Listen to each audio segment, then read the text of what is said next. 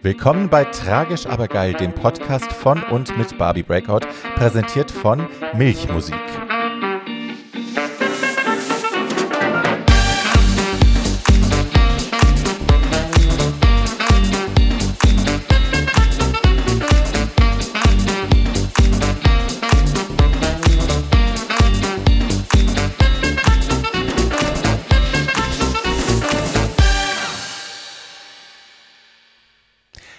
Hallo meine Lieben und herzlich willkommen zurück zu einer weiteren Folge von Tragisch aber geil, dem äh, Spitzenpodcast äh, von mir, Barbie Breakout.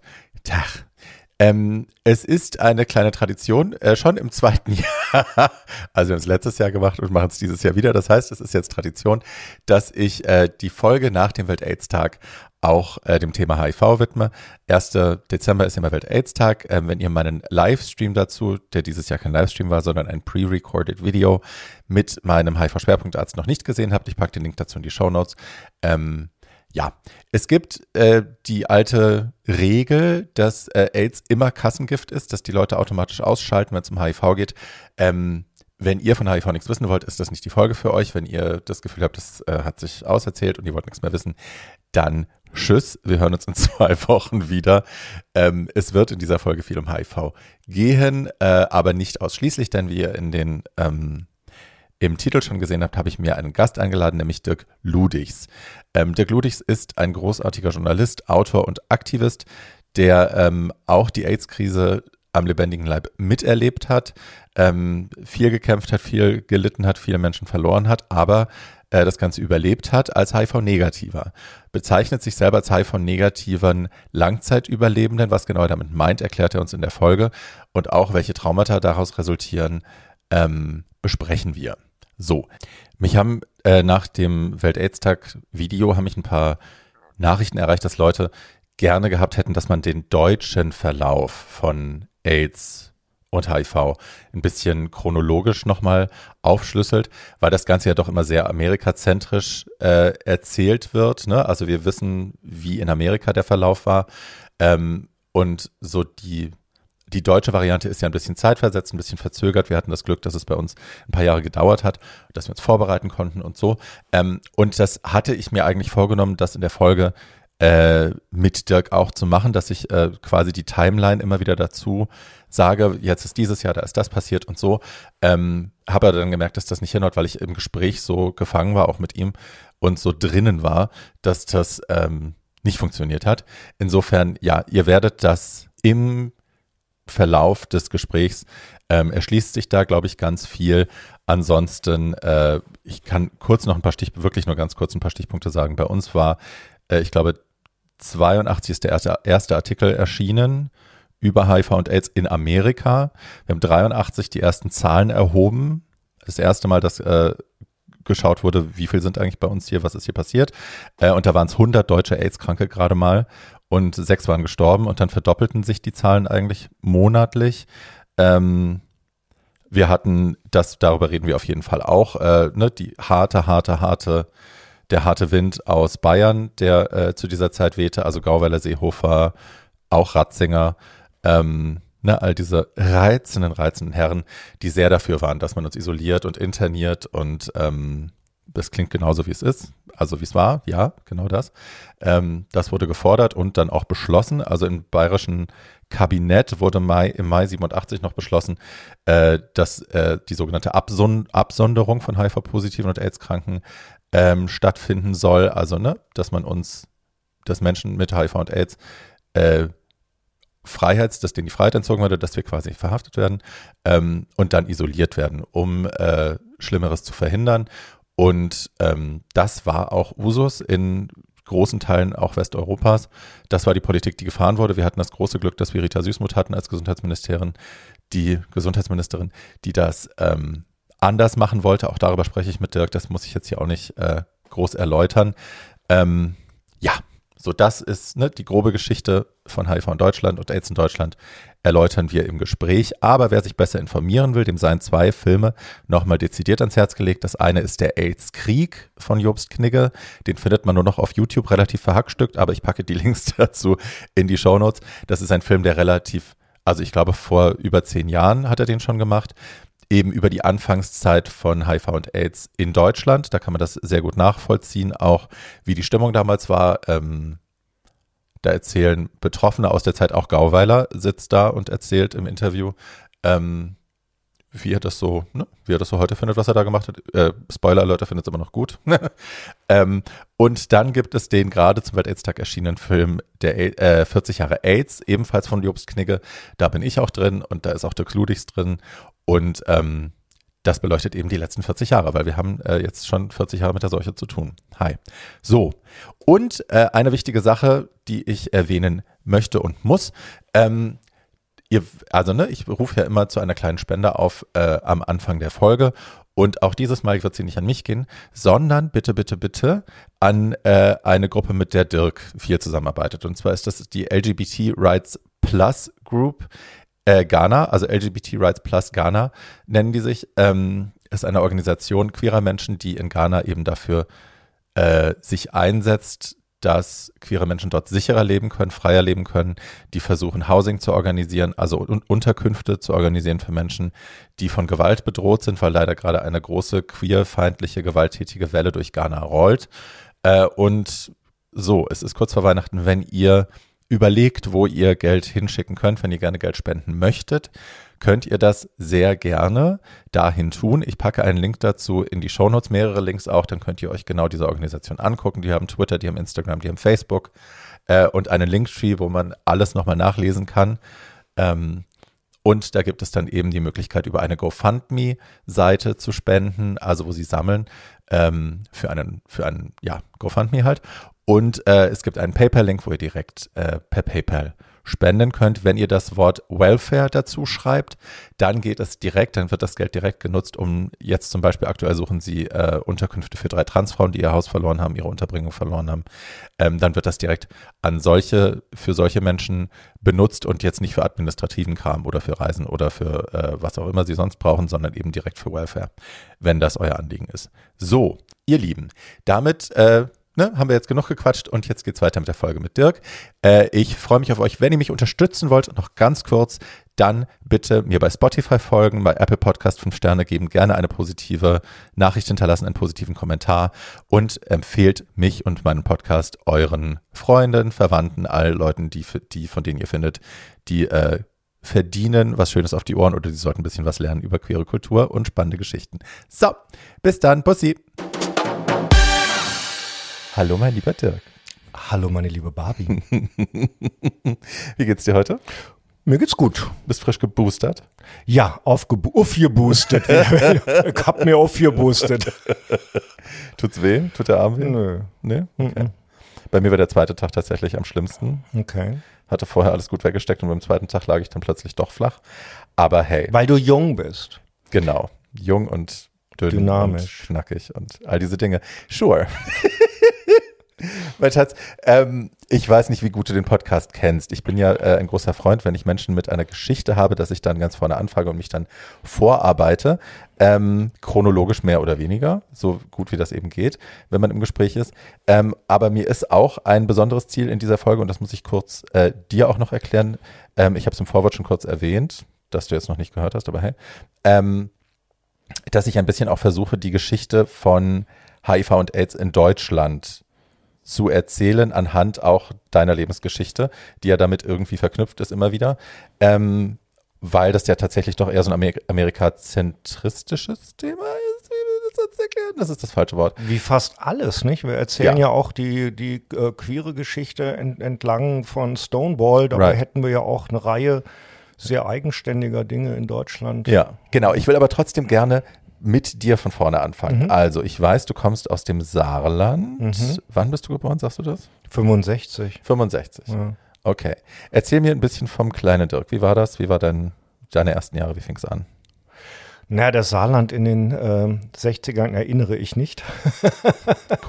In den 70ern war das halt schon noch sehr tiefe Provinz. Das ist Ja. es ja bis heute. Ich finde ja, Saarländer sind im und innen auch, sind ähm, im Unterschied zu vielen anderen Weltgegenden in Deutschland nicht wirklich reaktionär. Mhm. Ähm, das Saarland äh, ist proletarisch, biertrinkend, ähm, eine Bergarbeitergegend. Ähm, mein Großvater war Bergmann, väterlicherseits auf jeden Fall. Und und äh, es gibt aber durch die Nähe zu Frankreich und die Grenzregion ähm, eine gewisse Liberalität, mhm. ähm, die aber einhergeht mit, ich nenne das immer gerne, eine Weltfremdheit.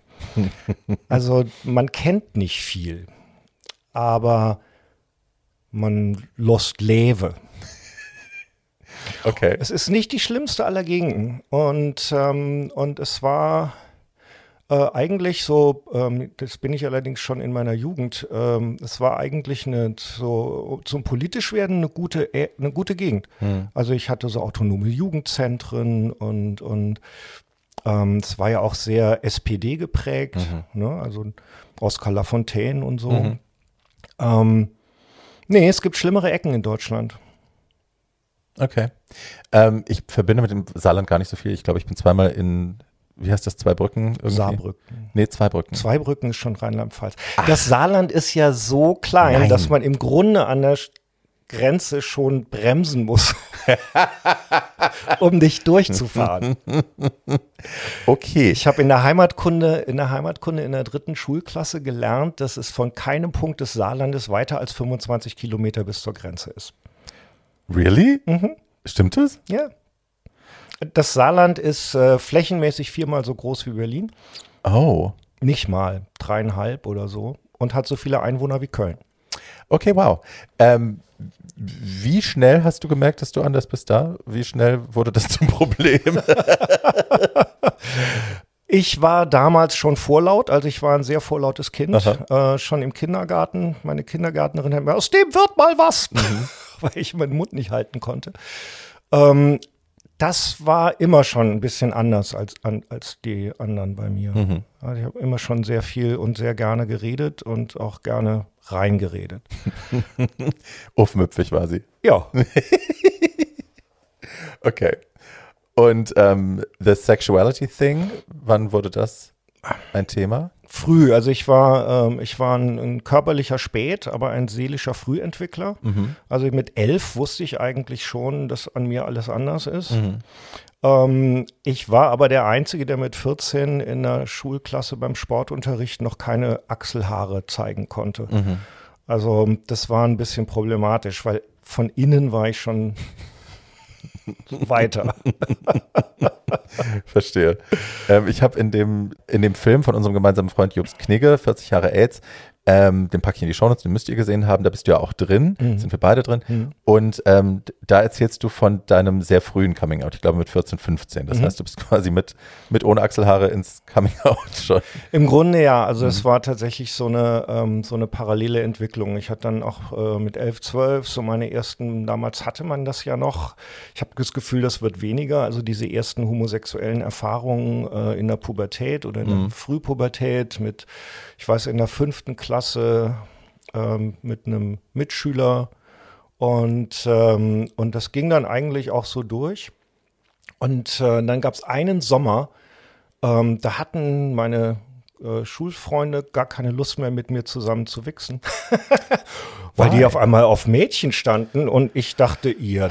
So rude. So rude. Rude. Ja. It's just rude. Und, äh, und dann wurde mir irgendwie klar, okay, ja, also bei mir bleibt das alles, wie es ist. Ja. Und bei den anderen wird alles anders. Ja.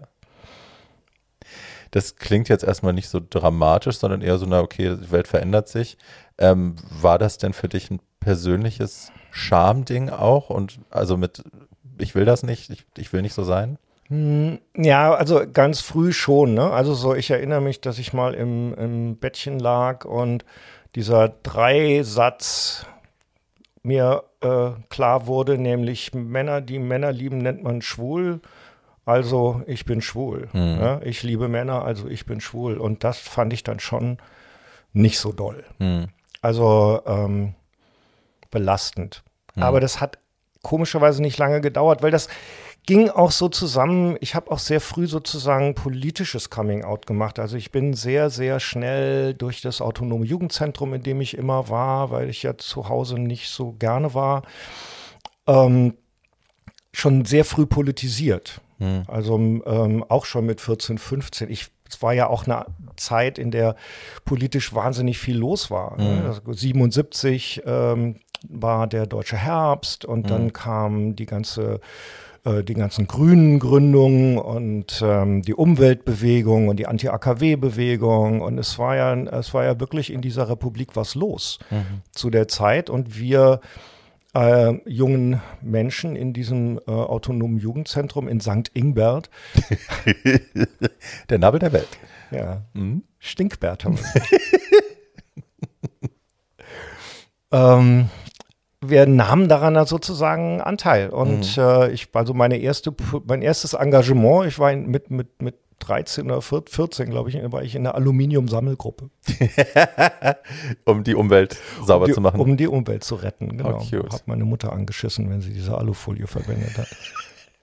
I like. Ähm, du hast gerade schon gesagt, du warst nicht so besonders gerne zu Hause. Ich kenne deine Geschichte ein bisschen, ähm, aber wenn es dir nichts ausmacht, dir nochmal zu erzählen, würde ich mich freuen, wenn du ein bisschen dazu was sagst. Warum das so war. Ja, ich kann dazu gerne was erzählen, weil ich glaube, dass das später auch mit der AIDS-Geschichte durchaus ähm, was zu tun hat. Ähm, da kommen wir vielleicht später noch drauf. Ähm, ich hatte ein schwieriges Elternhaus. Also ähm, die, El äh, die Ehe meiner Eltern ist äh, in die Brüche gegangen, eigentlich schon mit meiner Geburt. Das habe ich natürlich erst später erfahren. Ähm, weil meine Mutter keine Kinder wollte. Mein Vater hatte sich gerade selbstständig gemacht ähm, mit so einer Waschmaschinenfirma. Ich komme also aus ähm, bildungsfernen Schichten, wie man so schön sagt. In meinem, in meinem, in meinem äh, Elternhaus gab es vier Bücher. Eins davon Die hieß. Bibel? Hä? Ja, die Hochzeitsbibel meiner Eltern. Dann hatte mein Vater mal von der Schulung mitgebracht, so in Leder eingebunden mit Goldlettern. Lesen, Schreiben, Rechnen hieß es. Und, ähm, und dann noch so zwei, drei Kinderbücher meiner Mutter. Okay. Hannis, Hanni und Nanni oder so. Ne? Okay. So, also das war alles. Und ähm, es war zum es war echt dramatisch im Deutschunterricht, als ich dann auf dem Gymnasium war. Da erinnere ich mich, das hat mich, also traumatisiert hat mich das nicht, aber das war das ist eigentlich eine sehr traurige Geschichte. Der Deutschlehrer hatte die Angewohnheit, uns als Hausaufgaben aufzugeben, Wörter im Lexikon nachzuschlagen. Und ich konnte meine Hausaufgaben nicht machen, weil bei uns zu Hause gab es kein Lexikon. Hm. Und dann habe ich mir ein Lexikon gewünscht. Und ähm, natürlich von meinen Mitschülerinnen kannte ich natürlich äh, das DTV-Lexikon in 20 Bänden und von meinem inneren Auge lag das unterm Weihnachtsbaum. Und was ich gekriegt habe, war ein Volksbrock aus A bis Z. Habe ich in Tränen ausgebrochen. Oh. Ja, das war aber jetzt nicht so das eigentliche Drama meiner Kindheit. Thanks for the detour. Ja. Nein. Ja. Ähm, nee, also ähm, ähm, die, meine, meine, meine, die Geschichte meiner Eltern ist, glaube ich, so eine sehr, sehr typische Nachkriegsgeschichte von, ähm, von einem Mann, der ähm, sehr tief in patriarchalen Strukturen denkend äh, sich nichts mehr wünscht als so diese intakte 50er-Jahre-Familie. Hm. Und meine Mutter äh, war eine und ist bis heute eine freiheitsliebende Frau. Äh, und das ging nicht gut.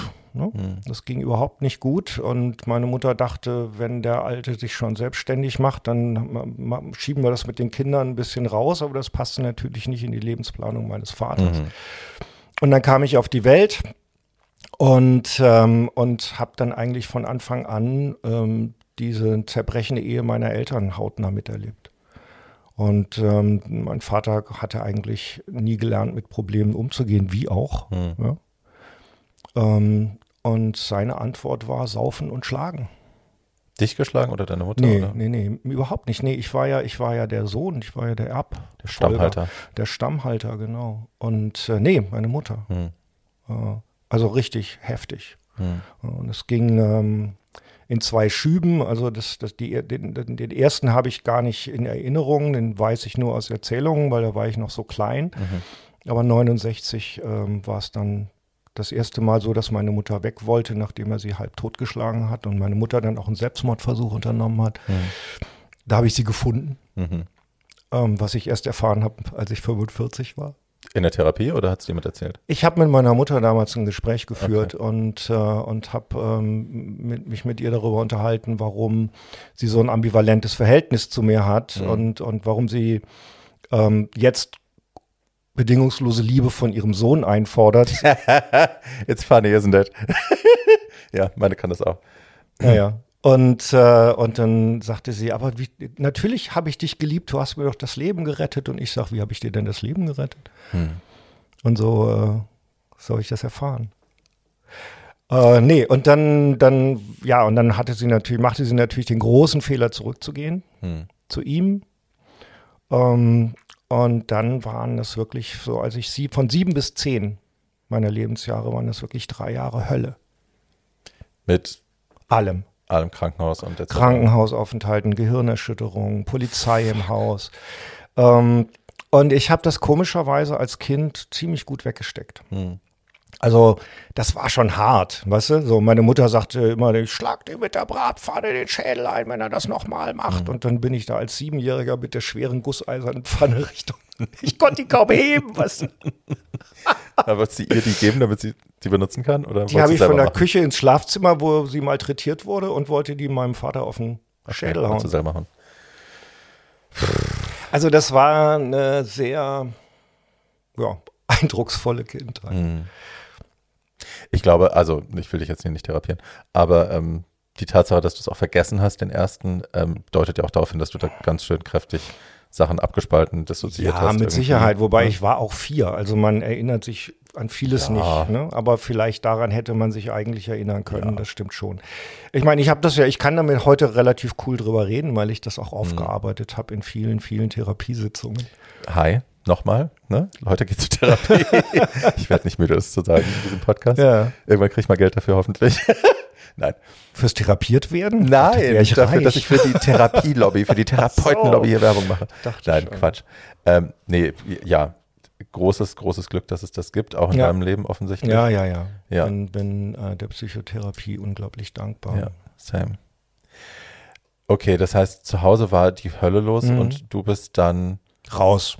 raus, hast gesagt, hier hält mich nix, ich Ja. will raus, Ja, will die. Welt besser machen vielleicht auch. Naja, ich habe natürlich auch sehr viel äh, erstmal äh, ist das umgeschlagen so mit der Pubertät in Rebellentum. Mhm. Ne? Also irgendwie kiffen und Haare bunt färben und Mhm. was man dann so Anfang der 80er gemacht hat. Mhm. Ähm, Das hat man übrigens auch einer der 80er noch gemacht. Ja. Aber wir waren zuerst. good for you. Man musste sich das Zeug aus London importieren lassen. Die Haarfarben? Ja, Okay. Directions hieß Directions das. hatten wir auch. ich- Ich hatte ja, Pillarbox Red immer. ja. Pillarbox hatte- Red mein, war mein Ding. Ich hatte alles. Ich hatte auch so blau und grün, aber das fiel ja alles raus. Und, oh Gott, ja. Das sah ja immer so hässlich aus irgendwann. Ja, ja. Pillarbox Red hielt lange, auch auf allen Handtüchern, die wir hatten und Fußmatten und Badezimmerfliesen Ja. und so. Ja, egal. So, du bist raus, hast rebelliert, Ja. warst in der Jugendgruppe. Ja, und dann kam halt sehr schnell das schwule Coming Out und das war so ein Teil schon sozusagen. Willst du, willst du meine Coming Out-Geschichte hören? Sehr Die ist gerne. total lustig. Sehr gerne. Im Saarland gab es keine schulfreien Samstage.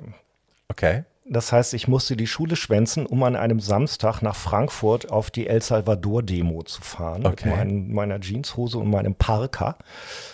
Ähm, und da war schon in Frankfurt war die Hölle los. Die Polizei bildete einen, an der Goethe-Universität einen Kessel, in dem wir alle waren.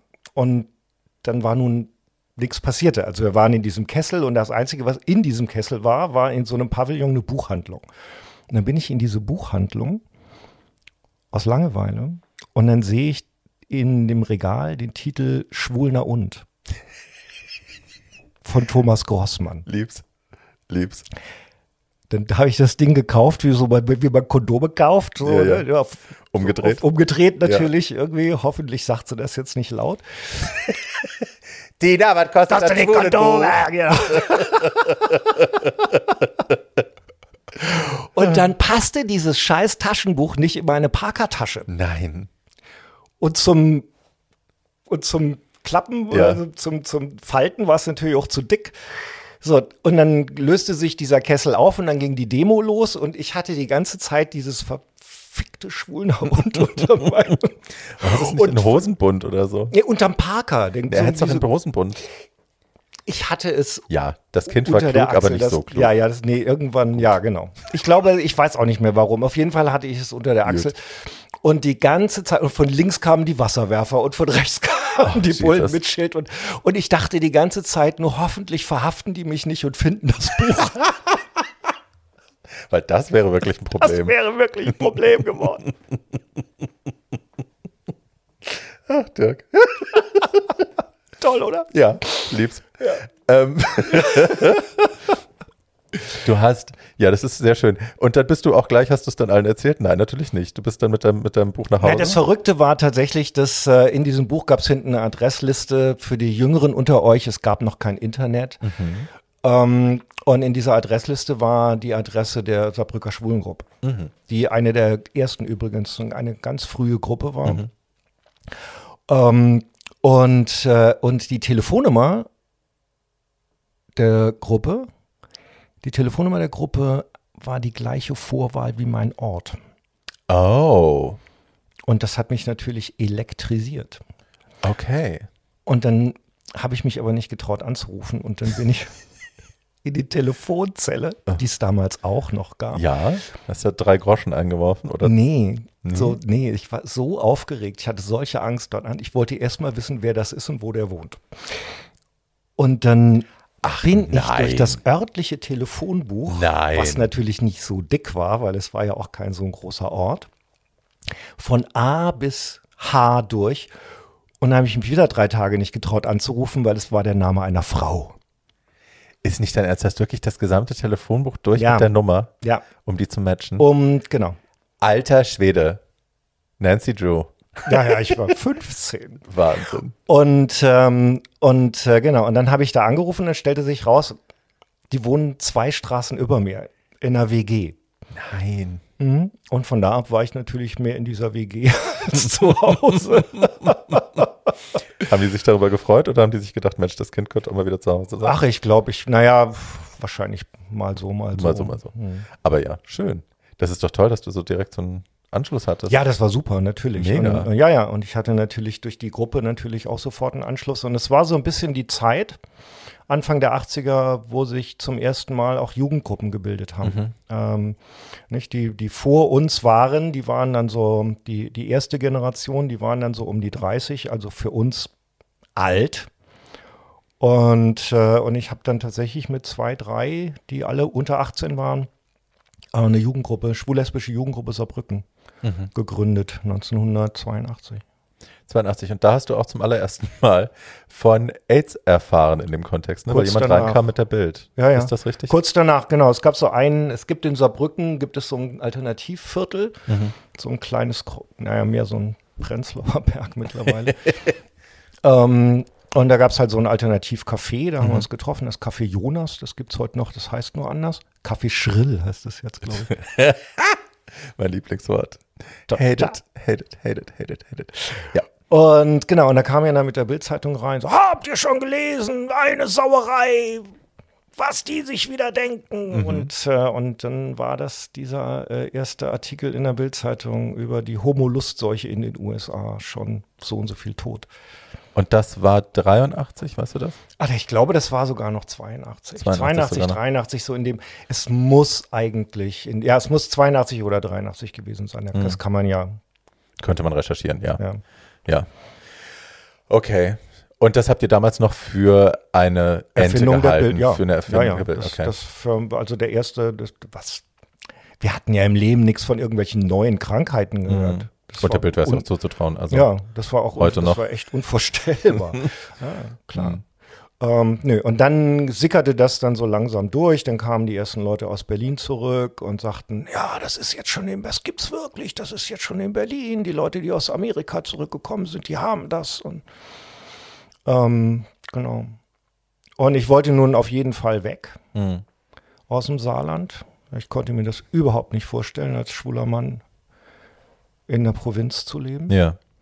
Ähm, aber das macht, war natürlich schon so, dass man sich dachte, hm, fährst du da jetzt wirklich hin? Und wenn das da schon ist, man wusste ja nichts. Also man wusste nur, dass es das gibt, aber Mhm. Wie schnell, wie sich das überträgt, wie leicht sich das überträgt und das war ja völlig unklar. Es war ja auch nicht klar, ob ist das ein Virus, ist das ein Pilz, ist das Right.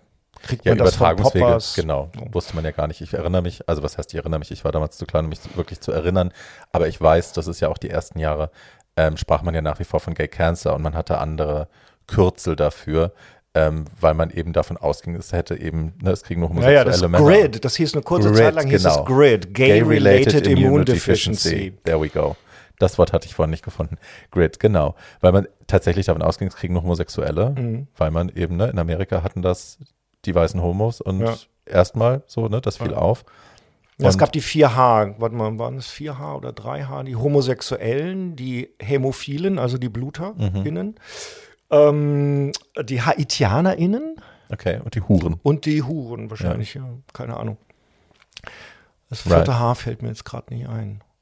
Aber ähm, genau, also da, da war dann über Haiti war dann so die erste, ähm, also es betraf auf jeden Fall alles Leute, die die, die weiße Mittelschicht Amerikas sowieso verachtet. Ja, that. Genau.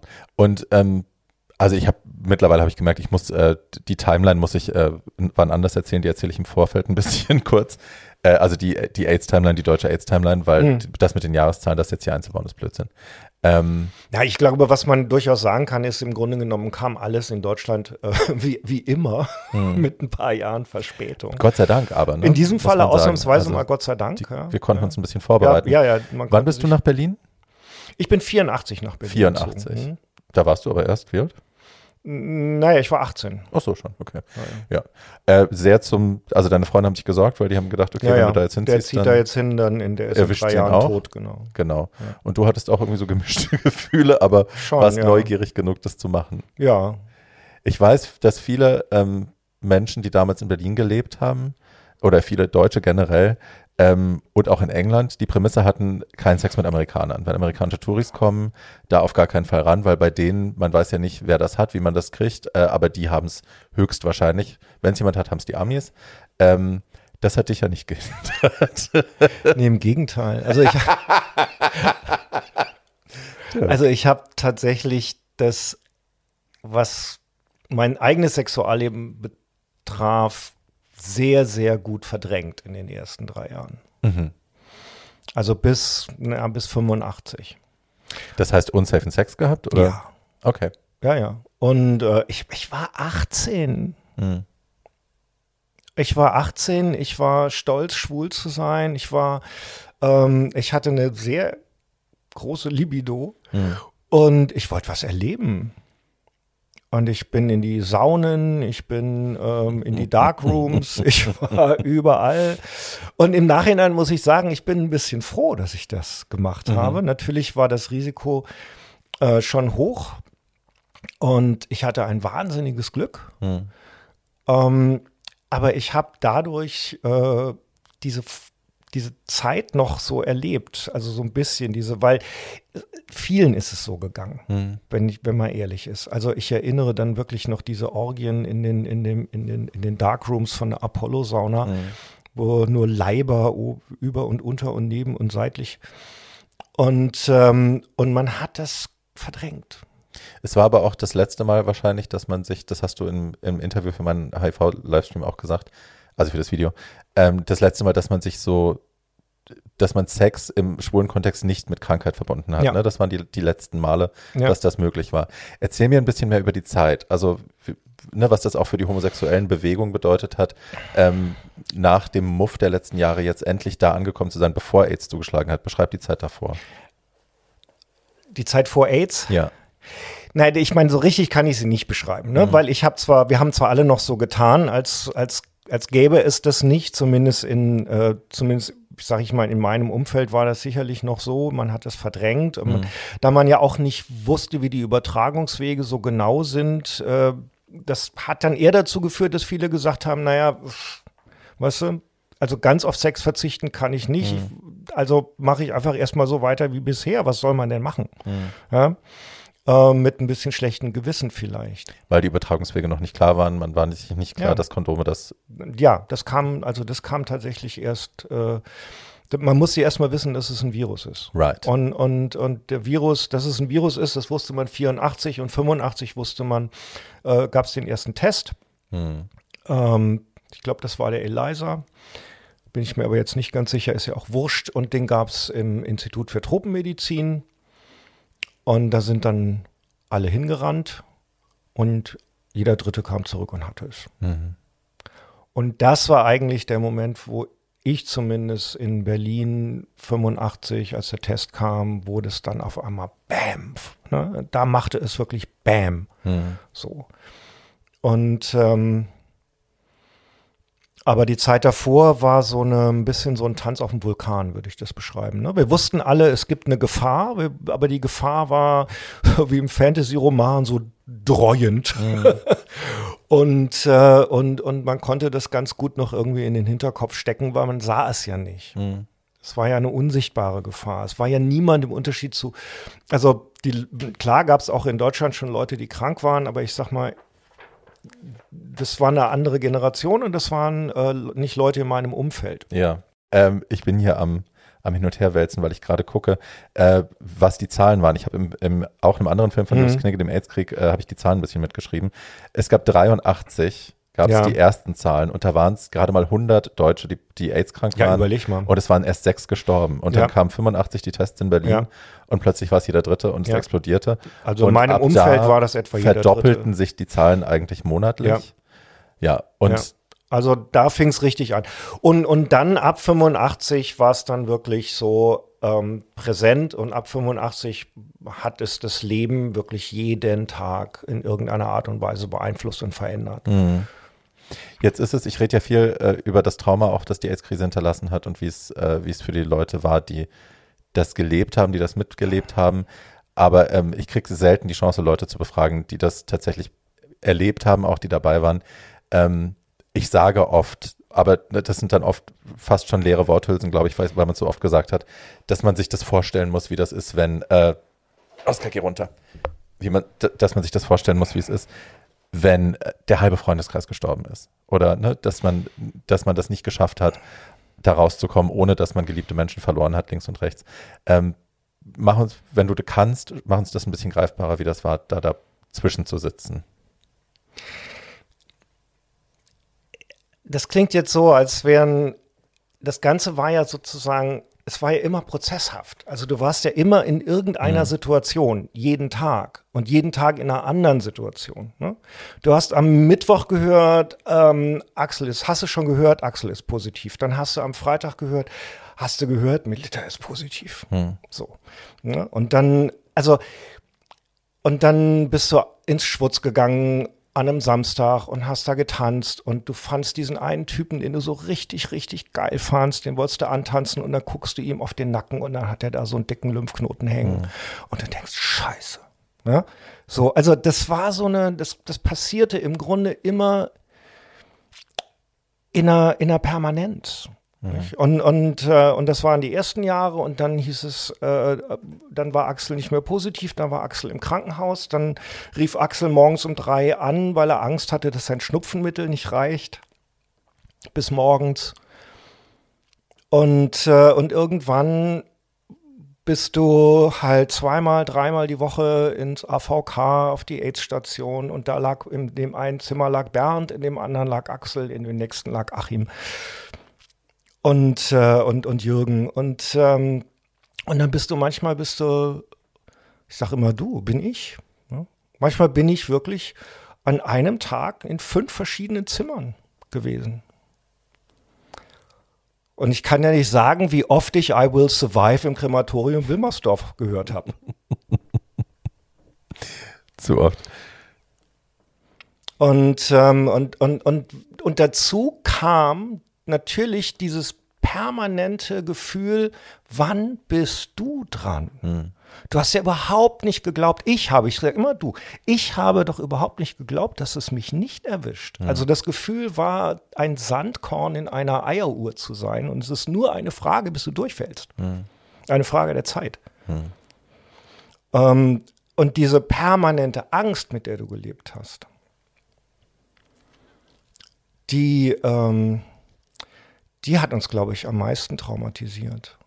Natürlich das, das, das Krankwerden, das Sterben um dich herum, das, aber irgendwann, ich glaube, ist es so eine Situation, Ulrich Würdemann mag das immer nicht, wenn man es mit einem Krieg vergleicht, mhm. weil es ist natürlich auch kein Krieg gewesen. Man kann gegen ein Virus mhm. keinen Krieg führen.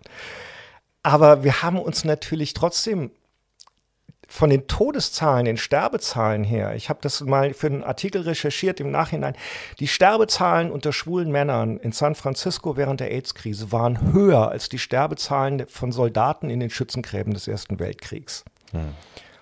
Und es war dieses permanente, du wusstest, alles ist vergänglich. Du weißt, du lernst jemanden kennen, du weißt nicht, wird er krank, du weißt nicht, wird er sterben. Mhm.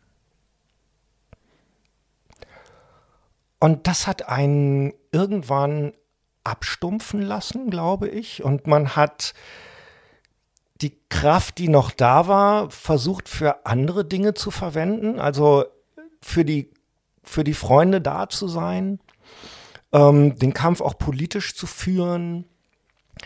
Ähm, für solche Dinge und, und dieses, dieses ähm, sich um die Kranken kümmern, sich um seine eigenen Ängste kümmern, das war so etwas, das hat man so nebenbei gemacht. Wie viel Leben war denn noch möglich? Also ich frage mich das jetzt, ich stelle mir vor, in dieser Situation zu sein, ne, um mich rum sterben die Leute und ich muss viel trauern, ich muss viel kämpfen, ich habe wahnsinnig viel Angst. Wie viel, wie viel kann ich denn noch leben? Wie viel Ganz kann viel. ich denn noch über Beruf nachdenken, über Beziehungen nachdenken, wie viel Spaß kann ich noch haben? Also äh, verrückterweise, glaube ich, haben wir alle trotzdem noch ein Leben geführt. Mhm. Ich meine, wir sind tanzen gegangen, wir sind weiterhin in die Bars gegangen, wir, ähm, wir haben ich habe Klappentouren unternommen. Ich habe, ähm, also wir haben, ich, ich würde jetzt nicht sagen, dass ich nicht gelebt hätte in der Zeit. Natürlich habe ich gelebt. Ich habe sogar vielleicht sehr viel intensiver gelebt, mhm. weil ich mir der Endlichkeit so bewusst war und weil ich wusste, ich wusste eben nicht, ob ich 30 werde, ob ich 40 werde, ob ich 50 werde. Also lebe ich jetzt. Mhm. Wann denn sonst? Und, in, in, und es war ein intensives Leben. Die, die Sabine Weinmann hat in einem Interview, das ich mit ihr geführt habe, den schönen Satz, der ist ihr so rausgerutscht. Der Satz, alle sind gestorben, es war eine tolle Zeit.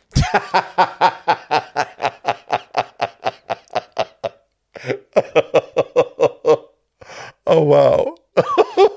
Hast du ihn drin gelassen? Ja. Weil es stimmt. Mhm. Weil es stimmt. Es war in all dieser Unfassbarkeit dieses Sterbens um dich herum, es war so intensiv und es war und es war so, dass wir wir hatten auch das Gefühl, wir können so viel tun. Hm. Weißt du? Und ich finde ja die AIDS Bewegung wo ich kein zentraler Teil war. Ich war, ich war, ich bin immer so ein bisschen, das ist vielleicht, bin auch ich immer ein bisschen meine eigenen Wege gegangen. Ich lasse mich nicht gerne in Institutionen hm. zwängen. Und äh, ich kam ja auch mehr aus der autonomen Schwulenbewegung, die AIDS-Bewegung war. Das waren andere Leute. Es waren mhm. jetzt, ähm, ich habe dann bei der, ich habe bei den AIDS-Hilfen journalistisch gearbeitet ähm, und war natürlich in Diskussionen und sowas mit dabei. Ähm, aber ich glaube, die AIDS-Bewegung hat ja auch wahnsinnig viel erreicht. Irrsinn, ja. Wahnsinnig viel erreicht. Ja. Es war äh, von daher auch eine erfolgreiche Zeit. Also äh, wie, äh, überleg mal, vor AIDS konntest du im Krankenhaus deine, deine Freunde eine Stunde am Tag besuchen, von 14 bis 15 Uhr. Am Schluss hatten wir 24 Stunden Besuchszeit und wir haben in den Gästeräumen gekifft, weil die, weil die Krankenpfleger gesagt haben, was soll denn die AIDS-Patienten hier nicht kiffen, es hilft ihnen doch. Mhm. So. Ähm, die, die, bis hin zu den Friedhofsordnungen, die umgeschrieben wurden, weil du einen, Teddybär mit einer roten Schleife aufs Grab setzen willst, was nicht ging vorher. Mhm. Ja, wir haben das gesamte Partizipationsprinzip in der Politik eingeführt. Das heißt, erklär das. das heißt, dass man die Betroffenen fragt. Mhm. Es gibt eine wunderschöne Geschichte, die die Regine Görner gerne erzählt, Regina Görner erzählt. Äh, Regina Görner ist eine CDU-Politikerin, die heute im Saarland lebt, aber mhm. nicht aus dem Saarland stammt. Ähm, die ähm, war 1985 die persönliche Referentin von Rita Süßmuth. Und Regina hat mir das mal erzählt. Also die fing, die, die Süßmuth fing im September 85, glaube ich, an. Ähm, und einer der ersten Briefe, die Regina für sie öffnete, war von einer sehr seltsamen Institution, die nannte sich Deutsche AIDS-Hilfe. Mhm. Und dann geht sie mit dem Brief zur Ministerin und sagt, da ist ein Brief von einer deutschen AIDS-Hilfe, die äh, bitten um einen Gesprächstermin mit ihnen. Was soll ich denn machen? Und dann sagt die Süßmut, na einladen natürlich, was denn sonst? Und dann sind die wohl, das habe ich ja nur, äh, sind die wohl Hans-Peter Hauschild, das war so ein, ein, ein äh, früher Kämpfer, der es leider nicht überlebt hat.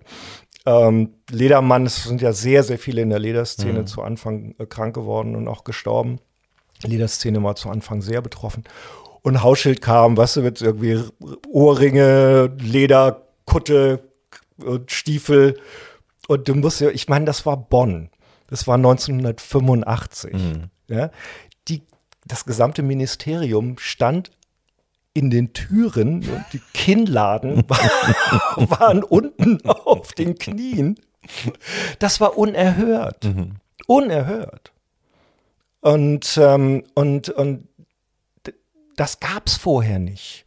Also, dass Betroffene ein Wort mitzureden haben. Mhm. Und das haben, das hat diese AIDS-Bewegung gemacht. Also diese AIDS und die AIDS-Bewegung, die HIV-Bewegung hat dieses Land grundlegend modernisiert. Mhm. Das ist ein bleibender Erfolg dieser, dieser Generation. Ja. Und das, und nochmal ganz kurz um diesen, ne? Mhm. Und das haben wir eben auch gemacht. So, und das war eigentlich unser täglicher Kampf und das, was um einen rum passierte, das war in seiner Absurdität ein absurder Alltag, aber mhm. der war einfach da und irgendwann gehen dir auch die Tränen aus. Mhm. Ja. Es hat, ähm, der Spiegel hat ja damals eine sehr unschöne Rolle in dem ganzen Ding eingenommen. Die haben ja sehr viel, muss man sagen, sehr reißerische, hetzer, fast schon hetzerische mhm. äh, Covers Schlimm. veröffentlicht und ne, das versucht, das Volk aufzuklären. Ähm, und haben damit aber auch dazu beigetragen, dass sich die Stimmung im Land ganz schön nicht nur gegen die AIDS-Patienten gerichtet hat, sondern dann, es hatte sehr, sehr homophobe Untertöne, das ganze Ding. Ähm, Streich das unter, das waren sehr ja, homophobe Töne. So. Und ähm, die Stimmung im Land kippte deutlich, auch aus ba von Bayern ausgehend, also Gauweiler, Seehofer und wie sie alle heißen, mhm. ähm, schrien nach Internierung und schrien nach Isolation. Äh, es wurden also auch das Seuchengesetz sollte äh, dementsprechend genutzt werden, dass man äh, Absonderungen, so haben sie es genannt, vornehmen kann. Also dass HIV-Patienten gegen ihren Willen der, die Freiheit entzogen wird, dass isoliert werden, damit sie keine anderen mehr anstecken können. Das ist übrigens so. im liberalen Vorzeigeland Schweden auch passierte.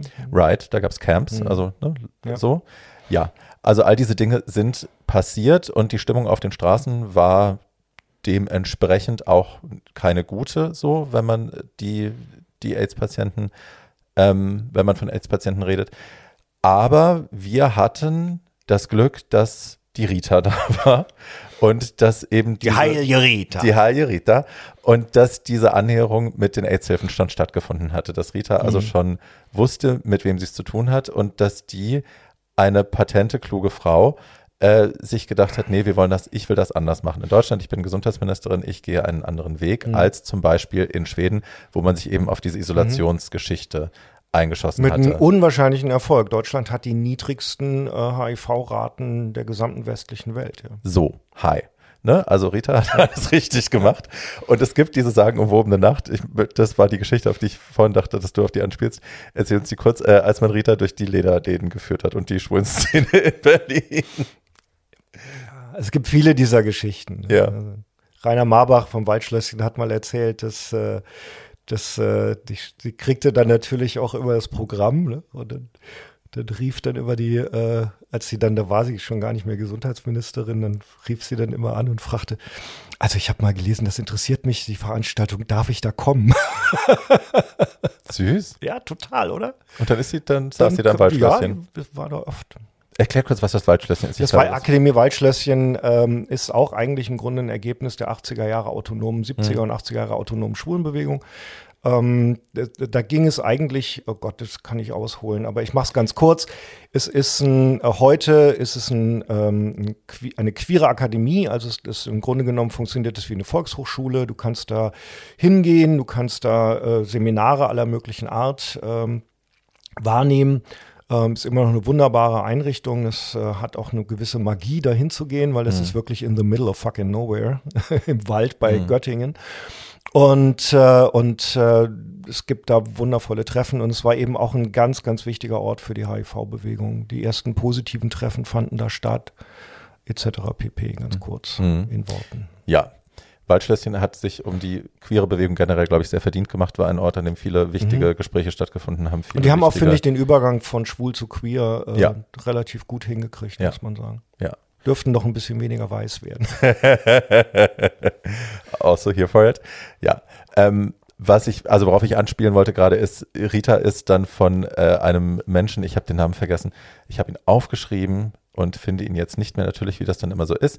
Ähm, es gab einen Menschen, der hat sie quasi eingeladen in die Berliner Subkultur und ist dann mit ihr durch die ganzen Läden gezogen, weil er wollte, dass sie ähm, also ne, vor Ort erfährt, über wen sie da jetzt entscheidet, Ja. für wen sie da jetzt Politik Ja. machen soll Ja. und ähm, hat ja hat sie da quasi durch die durch die durch die Sub geschleust, hat ihren Darkroom gezeigt, wo natürlich keiner drin war, aber so, damit sie damit sie eine Idee bekommt, ähm, wie es eben aussieht, wie wir so leben. um, wie, ne- um kluge politische Entscheidungen treffen So. zu können. Und das ist etwas, was ich auch wirklich, wirklich gerade jetzt in diesen Zeiten, in denen wir gerade leben, ne, in Corona. Mhm.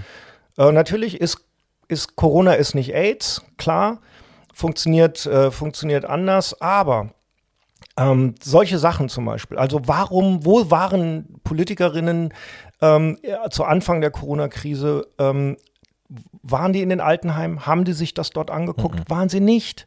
So. Hat man die, die, die Seniorinnenverbände an den Tisch geholt? Nein, man hat mit 16 Ministerpräsidenten rumgesessen. Gab es eine große Kampagne, die in leicht verständlichen Worten der gesamten Republik erzählt hat, was jetzt zu tun ist? Ja. Nein. ja. Es gab eine Kakophonie von Äußerungen. Also man hat nichts von all dem, was die AIDS-Krise an Lehrmaterial bietet für Corona. Nichts davon fand man würdig, in dieser Krise heute in irgendeiner Art und Weise aufzunehmen und adäquat für diese Pandemie adäquat umzusetzen. Und das ist für mich ein ganz klarer Fall, dass dieses Stigma und die Diskriminierung, die mit HIV einhergeht, bis heute nachwirkt. Die, die, die Pandemiebekämpfung von HIV und AIDS ist eine große Erfolgsgeschichte der Bundesrepublik Deutschland und der Zivilgesellschaft in der Bundesrepublik Deutschland. Und wenn es deutsche Dackel betroffen hätte und nicht Schwule, dann würde man darüber heute reden und Absolut, würde ja. Schlüsse daraus ziehen. Ja. Gut, wir sind jetzt an dem Punkt, also Ritachen war durch die, durch die schwulen Clubs gezogen Ja. worden. Ja, und dann äh, mit ja. Gerd Paul übrigens. Ich habe Ja. ihn dann wieder gefunden. Gerd Paul hieß er. Und äh, war also informiert und hat dann beschlossen, ähm, sie wird sich dem anders stellen, hat äh, Leute ins Kanzleramt eingeladen und hat da Gesundheitsministerium. ins Gesundheitsministerium, nicht ins Kanzleramt, und hat da ähm, dann beschlossen, sie, äh, also Fachmenschen, und hat dann beschlossen, sie fährt einen anderen Fahrplan. Mhm. Aber der Rest von Deutschland war ja noch auf Krawall gebürstet, muss man sagen, ne? eine Weile, aber ich, es war eben, es war so ein großer Showdown, würde ich das heute nennen. Ne? Also es war wirklich äh, Rita gegen die Männerriege aus München. Ähm, Kohl hat ja das Wort nicht mal in den Mund Der hat es genommen. nie ausgesprochen. ne? Ne? Der hat es nie ausgesprochen. Das ist Wahnsinn. Ähm, und, ähm, und am Ende setzte sie sich dann eben mit ihrer Linie durch beim Kanzler. Ähm, und ab da hatte die Deutsche AIDS-Hilfe dann eben auch die Mittel und die Ausstattung. ne? Die wurde dann, ähm, also dem, sie ist keine untergeordnete Behörde, ist bis heute eine, äh, nicht, aber, aber eben sozusagen, es, es gibt eine enge Zusammenarbeit mit, dem, mit der Bundeszentrale für gesundheitliche Aufklärung und da kam dann auch über diese BZGA, kam dann auch dann das Geld. Ähm, wobei man da andere fragen muss, die das genauer wissen als ich, weil da war ich jetzt nicht so tief drin. Ähm, aber dann konnte man eben wirklich auch in, in, äh, in, der, in der Community anfangen, wirklich diese Aufklärungsarbeit zu betreiben. Und immer, man muss immer im Hinterkopf und immer wieder sagen, wir hatten diesen Vorlauf, wir hatten diese drei, vier Jahre, äh, wo wir hinterher waren. Im Vergleich zu den USA. Was halt großartig Und das war, großartig. Wir konnten konntet. uns vorbereiten. Ja. Es war sozusagen, wir, um dieser furchtbaren Kriegsallegorie zu bleiben, Ja. äh, die, die, wir, wir konnten den Frontverlauf schon, schon gucken mit dem Fernglas. das heute auch, ich glaube, es war im AIDS-Krieg, in einem von den beiden Filmen, ähm, sagte jemand, wir haben quasi die AIDS-Hilfe gegründet, als wir noch kaum AIDS-Fälle Ja, hatten. Also ja, wir ja haben 83, das die, der präventiv, weil ja, wir wussten, was kommt, haben Ja. wir, wir haben ja genau. da schon vorbereitet. 83, die, die, die AIDS-Hilfe wurde 83 gegründet, gab es, glaube ich, in Deutschland noch keine Fälle. Hm. Und, ähm, oder vielleicht sechs. Und äh, mit diesem Vorlauf dann, und, dann konnten, und dann war, gab es eine sehr große Diskussion darüber, äh, dann war ja klar, es ist ein Virus. Man, die Jüngeren dürfen sich das vorstellen wie ein Corona in Zeitlupe. Mhm. Ne? Es dauerte alles, was in, bei Corona eine Woche dauert, dauerte bei AIDS ein Jahr. Mhm. So. Bis man irgendwas wusste. Und, äh, und dann wussten wir, es ist ein Virus, dann wussten wir auch relativ schnell die Übertragungswege, Blut und Sperma. Man musste sehr schnell über Speichel, da sind die Konzentrationen zu gering. Das, So, das war so ein bisschen Entwarnung und dann war klar, ähm, man kann sich davor schützen. Die Frage war, mit welcher Politik macht man das? Und in den USA, aber da war es halt auch schon so, dass die Leute links und rechts tot umgefallen sind. Bei uns noch nicht. Ähm, war die Maßgabe Safe Sex, Null Übertragung. Ne? Und, und äh, das heißt, ähm, Blasen nur mit Gummi, überhaupt, sobald du irgendwie ne, keine Zungenküsse und bla bla bla, weil man kann ja vielleicht ein bisschen Zahnfleischbluten haben. So. Und äh, in den AIDS-Hilfen gab es natürlich große Diskussionen darüber und nicht nur da. Äh, und dann hat sich allerdings in Deutschland sehr schnell durchgesetzt, das ist nicht lebbar. Also wir können den Leuten jetzt nicht irgendwie so ein Ganzkörperkondom überziehen. Und, und wichtig ist, dass wir eine große Zahl der, der Übertragungen vermeiden. So. Ähm, und das kann man eigentlich mit zwei einfachen Regeln. Beim Ficken mit Gummi und, Ah, ja. und beim Blasen raus, bevor es kommt. Und genau so wurde das dann auch in den Bars und überall von der Deutschen AIDS-Hilfe plakatiert. Ja? Ficken nur mit Gummi, beim Blasen raus, bevor es kommt. Ja. Bam. So, und mit diesen, und das, und das war ein unglaublicher Erfolg. Hm. Ähm, wir haben natürlich nicht alle Übertragungen verhindert, aber viele. Hm. Und, und, und haben es aber für die Menschen lebbar gemacht. Hm. Und das war, glaube ich, die große Chance, die wir hatten. Ja.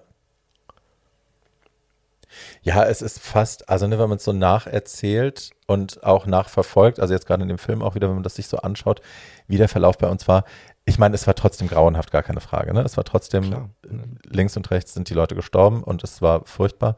Aber im Vergleich zu, sagen wir, San Francisco oder so, zu den großen Städten, ähm, ein, ein wesentlich leichterer Verlauf. Ich bin 1996 nach San Francisco gezogen. Das ist jetzt ähm, ein kleiner Vorgriff in meiner Timeline. Und, ähm, und äh, habe ähm, einen, einen der ersten Tage im Supermarkt einen Norweger getroffen, der da gearbeitet hat. Und er sagt, how can you move to San Francisco? This place is like Auschwitz for me. Hm. Ich habe äh, Juan, heißt der Juan Carlo interviewt für diesen About You-Film, den, äh, den ich gemacht habe, wo ich dabei mitgearbeitet habe. Ähm, und der erzählte was ähnliches. Der ist aus San Francisco abgehauen, ich glaube, als es gerade losging, Hm. ist nach Kuba für ein paar Jahre und kam Mhm. dann zurück. Hm. War nachdem da irgendwie ein Hurricane gewütet hatte oder so, Mhm. kam zurück nach San Francisco und er sagte, ähm, I landed in San Francisco and it was like a fucking zombie movie. So, Ja. weil alle, Le- ne, er ist da weg, da waren alle noch ge- gestählt, muskulös, äh, gay, queer, happy und so healthy. Mhm. Und er kam zurück und er hat halt ne, diese ganzen Ja. Skelett, skelettalen Menschen da rumlaufen sehen und ja, Horror auch für ihn, klar, und für alle. Und das ist ja, kommt ja dazu. Es ist ja wirklich kein schöner Tod. Ja. Ne? Also das äh, Endstadium AIDS ist nichts, was man sehen möchte. Nee. Wenn wir jetzt vom großen Sterben reden, wann ging das in, in Deutschland los? Die späten, ganz späten 80er, würde ich mal sagen. Mhm. ne? Also die meisten, du kannst ja, geh mal über den, über den St. Matthäus Kirchhof, Mhm. wo sie alle liegen. Und dann äh, sind die Sterbedaten meistens 90, 91, 92, 93 bis 96. Also Mhm. die 90er waren das große Sterben in Mhm. Deutschland. In den 80ern gab es natürlich schon auch natürlich Fälle. Und es sind auch schon Leute gestorben, aber doch in einem relativ geringeren Ausmaß. Mhm. Ab 90 war zumindest für mich in meiner Generation, ich gehörte ja zu den Jüngeren, ähm, in dieser Krise das große Sterben in meinem Freundeskreis begann. 91 ist Axel gestorben, war einer der ersten. Ja. Und mhm. dann eigentlich 93 war das furchtbare Jahr, mhm. wo du wirklich jedes Wochenende auf irgendeiner Beerdigung warst.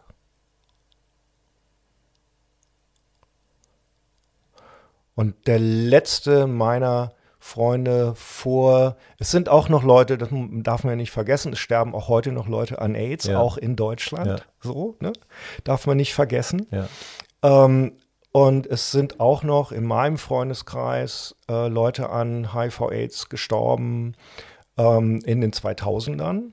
Ne? Mhm. Also Leute, die aufgrund irgendwelcher psychischen Geschichten oder Drogen oder sonst was mit, den, mit der Medikation nicht klarkamen. Die war ja zu Anfang auch sehr kompliziert. Mhm. Ne? Das waren ja 20, mhm. 30 Tabletten. Manche haben sie nicht vertragen, andere mhm. hatten Resistenzen. Also es war zu Anfang noch gar nicht so einfach, wie man jetzt immer sagt. So, denn die standen alle vom Totenbett auf und dann war große Baerbeck-Party. So war es natürlich nicht. no, it wasn't. Es gab auch damals große Verschwörungstheorien. Es gab viele Leute, die äh, entweder geglaubt haben, HIV ist eine Erfindung, es gibt es gar nicht, obwohl die Leute überall starben. Nein, die mhm. sterben an was anderem. Mhm. Es gibt kein Virus. Ähm, gar, der, die gleiche, der ganze Blödsinn, der, ganze ne? Blödsinn, der gleiche ja. völlige Quark damals. Ja. Da gab es den Duisberg, da lag es dann am Lifestyle der Homosexuellen right. und Poppers sei dran schuld. Right. Und so in Südafrika gab es eine Ministerin, die irgendwie Zitronensaft und Knoblauch empfahl. Also wirklich der, die gesamte Palette des Leugnertums haargenau eins. Ich erinnere mich noch an Marianne Segebrecht, wie sie in irgendeiner Talkshow saß. Sehr gerührt. Also sie tat mir auch sehr leid, mhm. aber sie hat echt einfach einen Scheiß erzählt. Hat, saß in der Talkshow und hat von ihrem besten Freund erzählt, der schwul ist und äh, AIDS krank zu dem Zeitpunkt schon. Und er verweigert die Medikamente, weil sie das gemeinsam wegmeditieren. So. Ja. Sie meditieren das weg. Und ich habe damals schon im Fernseher gesessen und habe gedacht, ja, dann gute Nacht. Mhm. Das wird nichts. Wurde natürlich auch nichts. Aber ähm, ja, die gab es damals und das hat natürlich auch zu Resistenzen geführt, ne? dass ja. viele Leute zwischendrin gesagt haben, nein, ich bin jetzt, äh, ich lasse mich überzeugen, ich setze meine Medikamente ab, äh, ich mache das jetzt anders, es gibt einen anderen Weg für mich. Und 2010 jemanden beerdigt, ja. den die Medikamente nicht nehmen wollte. Aus dem Grund. Ja. Ja. Ja. ja. auch da zeigen sich Parallelen, die man ja. hässlich finden muss. Ja, ich glaube, wenn man, wenn man tausend Jahre leben würde, dann hätte man, können wir sagen, ah, das war bei der Pest schon genauso. ja, wo habe ich das neulich? Ich habe neulich Impfzwänge in Deutschland recherchiert, Impf, also ja, mhm. Impfzwänge, quasi verordnete Impfordnungen äh, recherchiert und da bin ich auf irgendwas gestoßen. Ich weiß nicht mehr, welche, welche Impfung es war, aber wurde schon mal eine Impfpflicht eingeführt und äh, damals dann auch, also sehr rassistische Untertöne dabei, warum man sich dagegen weigert und ja, ja, was da an Kontrolle passiert und äh, ja. Ich bin als Kind noch gegen die Pocken geimpft worden und ich bin sehr, sehr froh, dass das damals eine mandatory Impfung war, weil die Pocken gibt's nicht mehr. Yay. Ja. Ja. ja. Ich, ich bin und was die Masern angeht, da habe ich immer, gab es einen schönen Satz in Berlin oder was weiß ich als dieser Masernausbruch war, wir können uns auch im Prenzlauer Berg treffen, ich bin geimpft. Das muss man kurz erklären für die Leute, die nicht aus Berlin kommen. Im Prenzlauer Berg lebten damals relativ viele junge Mütter, die gedacht haben, äh, das Kind braucht keine Impfung und das geht doch alles anders viel besser und so. Ne? Ich muss ganz ehrlich sagen, es ist, ähm, ich nehme das den Grünen persönlich übel, dass mhm. sie, also tatsächlich, dass sie, ähm, dass sie diese so eine gewisse Wissenschaftsfeindlichkeit, also ich grundsätzlich für alle, die jetzt, äh, denen sich jetzt die Haare zu Berge stellen, ich finde die Grünen keine schlimme Partei, so, aber was ich ihnen übel nehme, das ist, dass sie diese, diesen, dieses New Age-Tum und diese ganzen, mhm. ähm, diesen ganzen Demeter-Quatsch, ähm, dass sie das über, über Jahrzehnte hofiert haben. Mhm. Ne? Also die ganzen, so diese ganzen in Baden-Württemberg, äh, diese ganzen Impfgegner und Anthroposophen und ähm, etc. Ähm, das ist ja grünes Urgestein. Mhm. Ne? Und diese Wissenschaftsfeindlichkeit, diese, so, die Schulmedizin ist böse. Mhm. Ja? Ähm, das ist so ein bisschen in Deutschland leider, muss man sagen, das Erbe der Grünen Bewegung auch. Hm. Ja, nicht nur, ist auch älter als die Grüne Bewegung, aber ein Teil der Grünen Bewegung. Und sind nicht alle Grüne und viele sind, glaube ich, mittlerweile auch nach rechts weggewandert. Hm. Aber das haben die schon mit zu verantworten. Hm ich will das jetzt auch nicht alles in einen Topf Ist auch nicht unser Thema, aber das ist, nein, nein, nein. ist ich weiß so ist mir ja. jetzt gerade so durch den Kopf gegangen, ja, ja. weil ich dachte schon, ähm, ne, das ist auch so ein Ergebnis von, von davon, wenn man zu lange glaubt, man müsse alle Leute hofieren. Ja. Ähm, jetzt bist du ja jemand, der aus all dem ähm, als negativer hervorgegangen ist. Du hast das alles überlebt und bist negativ geblieben. Mhm. So. Äh, zum Glück Trotzdem ja. sprichst du ja auch von dem Trauma des Überlebens. Erklär mhm. das mal ein bisschen. Das hat sehr lange gedauert, bis ich das äh, für mich klargekriegt habe, dass das so war, weil mhm. ich natürlich als jemand, der diese Katastrophenjahre nicht nur überlebt hat, sondern als HIV-Negativer aus ihnen herausgekommen ist, ähm, mir das nicht zugestanden habe, dass es mich traumatisiert hat mhm. und dass es mich, äh, dass es mich verändert hat, dass es einen anderen Menschen aus mir gemacht hat. Ähm, ich hatte natürlich äh, das Leid derer vor Augen, meiner Freunde vor Augen, die es nicht überlebt haben. Und ich habe natürlich auch das Leid der, derer, die es überlebt haben. Denn das ist ja diese, also Langzeitpositive, mhm. die durch diese Jahre gegangen sind, die vielleicht auch, ähm, denen man es auch ansieht, weil sie die mhm. ersten Medikamente bekommen haben und ähm, und, äh, und, und diese Fettverteilungsgeschichten mhm. hatten und so. Also ähm, ich hatte also ein solches Schwein sozusagen, ne? ein solches Glück, dass ich mir das nicht eingestehen wollte, dass ich natürlich vernarbt bin. Ich glaube, das ist ja auch eine, eine Überlagerung von verschiedenen Sachen. Ne? Einerseits mhm. ist das schlechte Gewissen, es überlebt zu haben, während andere es nicht überlebt mhm. haben. Und dann eben das Ding, das Trauma, das reale Trauma, das existiert, das aber auch oft nicht ernst genommen wird, habe ich das Gefühl. Ne? Mhm. Also, dass die Leute fragen, was willst du denn? Du hast doch überlebt. Genau. So, du hast doch Glück gehabt. Ja. Sei doch froh mhm. und sei ruhig. Ja. Aber ich meine, also ich, ich, ich gebe dir mal ein Beispiel. Ich habe, ähm, also um zu sehen, um, um dir zu zeigen, so was es auch bedeutet hat, jetzt ohne den, das Positiv das ist schwer darüber, es fällt mir immer noch schwer darüber zu reden, weil ich das immer dann natürlich sofort mit dem, mit dem Leiden derer mhm. vergleiche, die die, ne, die den Tod vor Augen hatten. Aber diese Angst, die war natürlich extrem real. Mhm. Und ich erinnere mich, dass ich, ähm, ich war mit Jürgen Baldiger befreundet mhm. und Fotograf, und, der auch mhm. gestorben ist. Und äh, traf Jürgen, das war 1990, traf ich Jürgen an einem Samstag im Schwutz. Und wir hatten einen gemeinsamen Bekannten, Bernd, und in den war ich äh, 86 unfassbar verknallt. Mhm. Und Bernd war der Letzte, mit dem ich unsafen Sex hatte über eine längere Zeit und weil man wirklich verliebt war ineinander mit allem drum und allem dran. Mhm. Und äh, das war, also ich habe so bis etwa 86 verdrängt. Ab 86 habe ich dann Kondome verwendet. So, und dann äh, da treffe ich Jürgen und Jürgen sagt, hast du was von Bernd gehört? Ich sage, nee, ich dachte, der ist in Brasilien. Der hat doch Portugiesisch gelernt damals. Also es ging dann auseinander und mhm. dann brach der Kontakt zu Bernd ab. Und dann sagt Jürgen, nö, der ist nicht in Brasilien, der ist im AVK mit Toxoplasmose. Mhm. Und dann habe ich mir, dann wurde mir schwarz vor Augen und dann habe ich mich so nach hinten, bin ich so, und irgendwo war da ein Stuhl, den habe ich gegriffen.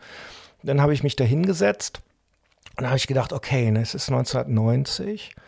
1986 sind vier Jahre, die durchschnittliche Inkubationszeit sind sieben bis zehn Jahre 2000 erlebst du nicht. Mhm. Und dann habe ich drei Jahre bis 93 in der Gewissheit HIV, ich kann mir das nicht vorstellen, nicht HIV-positiv zu sein. Mhm. In der Gewissheit HIV-positiv zu sein, keinen Test gemacht, weil ich dachte, erstens wirst du es eh und zweitens willst du diese Gewissheit gar nicht haben, weil ich das so oft gesehen habe, dass Leute nicht die Kraft hatten, dieses Ergebnis zu überleben. Mhm. Und in den drei Jahren hatte ich alles. Mhm. Ich hatte Durchfälle, ich hatte Fieberschübe, ich hatte Nachtschweiß, ich bin morgens, ich bin morgens in einem klatschnassen Bett wach geworden. Das war alles der Beweis dafür, dass ich HIV-positiv bin. Mhm. Und dann bin ich 93 an der Journalistenschule angenommen worden Und dann dachte ich, naja, jetzt muss ich mal überlegen, ob sich, das will ich doch mal wissen, ob sich das überhaupt lohnt, mhm. noch auf die Schule Wie viel Arbeit will ich da noch investieren? Ja. Und dann mache ich diesen Test und ist der negativ. Hast dich aber auch geärgert, ne? Drei Jahre für den Arsch? Nee, geärgert habe ich mich nicht. Es war eine wahnsinnige Erleichterung. Mhm. Und ich habe mich nicht geärgert. Ähm, ich kann dir gar nicht sagen, warum ich mich nicht geärgert habe, aber es war nicht mein Gefühl. Mein Gefühl mhm. war einfach nur eine unfassbare Erleichterung. Mhm. Das ist nicht zu vergleichen mit dem, was jemand erlebt, der dieses Ergebnis bekommt. Nee. Absolut nicht. Das will ich auch überhaupt nicht vergleichen. Ähm,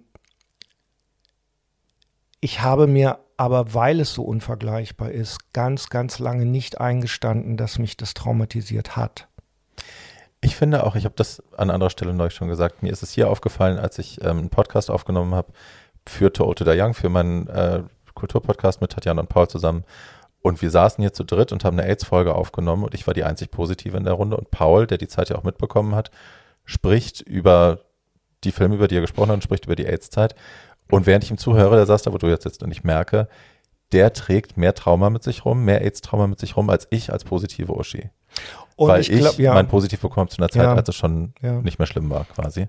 Ja. Und ähm, bin ja sehr viel in den USA, weil mein Mann äh, aus Kalifornien stammt und wir eine Zeit da gelebt haben und auch immer wieder zwischendurch auch länger dort waren. Und ähm, 2018 habe ich für die AIDS-Hilfen zu diesem Thema Trauma und AIDS ein Dossier gemacht und habe ähm, Tess Anderson interviewt. Mhm. Und Tess Anderson ist äh, ein Langzeit-Positiver, der ähm, Ex-Freund äh, von I'm a Dead Marpan. Ja, genau. Ah, you told me. Ja, ja toll. Äh, der Tales of the City Stadtgeschichten ja. geschrieben hat. Ähm, und Taz ist ein äh, HIV-Aktivist.